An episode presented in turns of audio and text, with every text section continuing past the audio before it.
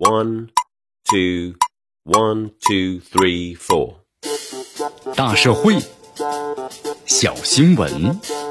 新鲜事儿，天天说。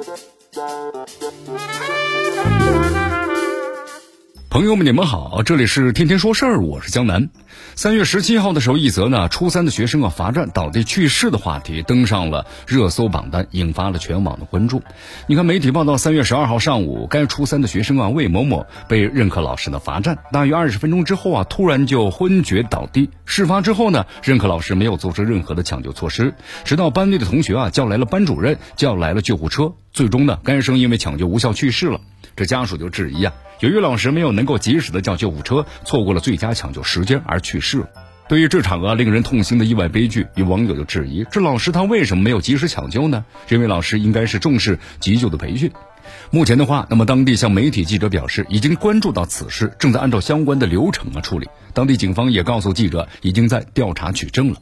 在这场意外的悲剧之中，当事老师应当要承担什么责任呢？这呢是需要根据警方的调查结果而定。仅就此事本身而言的话，一方面当时老师确实缺乏呢急救的意识和能力，那么另一方面该老师呢可能根本就没有意识到这名学生啊正处于是危险之中，因此呢没有把倒地当回事儿。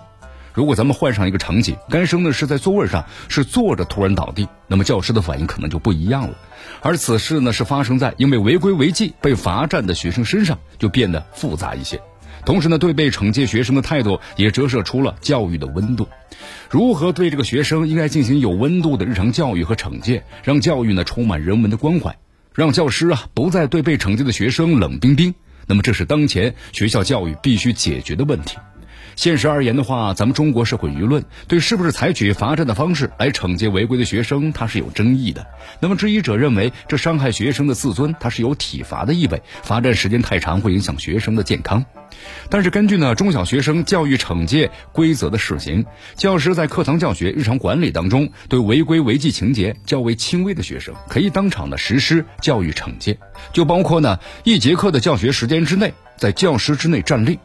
因此呢，就此意外事故，无需呢再讨论该不该罚站，而是应该讨论呢如何从学生的身心健康成长出发实施罚站呢这一教育惩戒。一些发达国家啊中小学的教师也会采取的罚站的方式来教育惩罚学生，但这是需要呢建立在有学生体质评估的基础上的，需要家长把这报告啊孩子们的这个健康情况，学校的这医务呢还有卫生技术人员对孩子的体检情况，选择呢实施适合孩子的教育惩戒。如果孩子有哮喘、有高血压等等问题，那么就不适合呢采取这种教育惩戒的措施。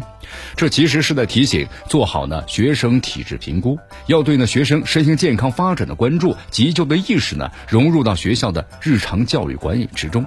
那么其重要程度啊，其实并不亚于培训教师掌握呢急救的知识。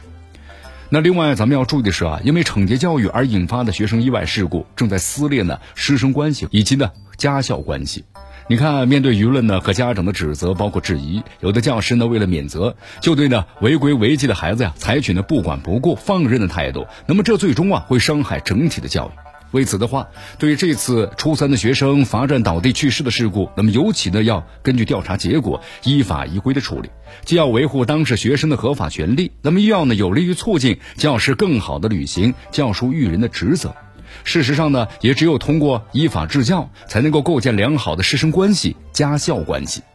这里是天天说事儿，我是江南，咱们明天见。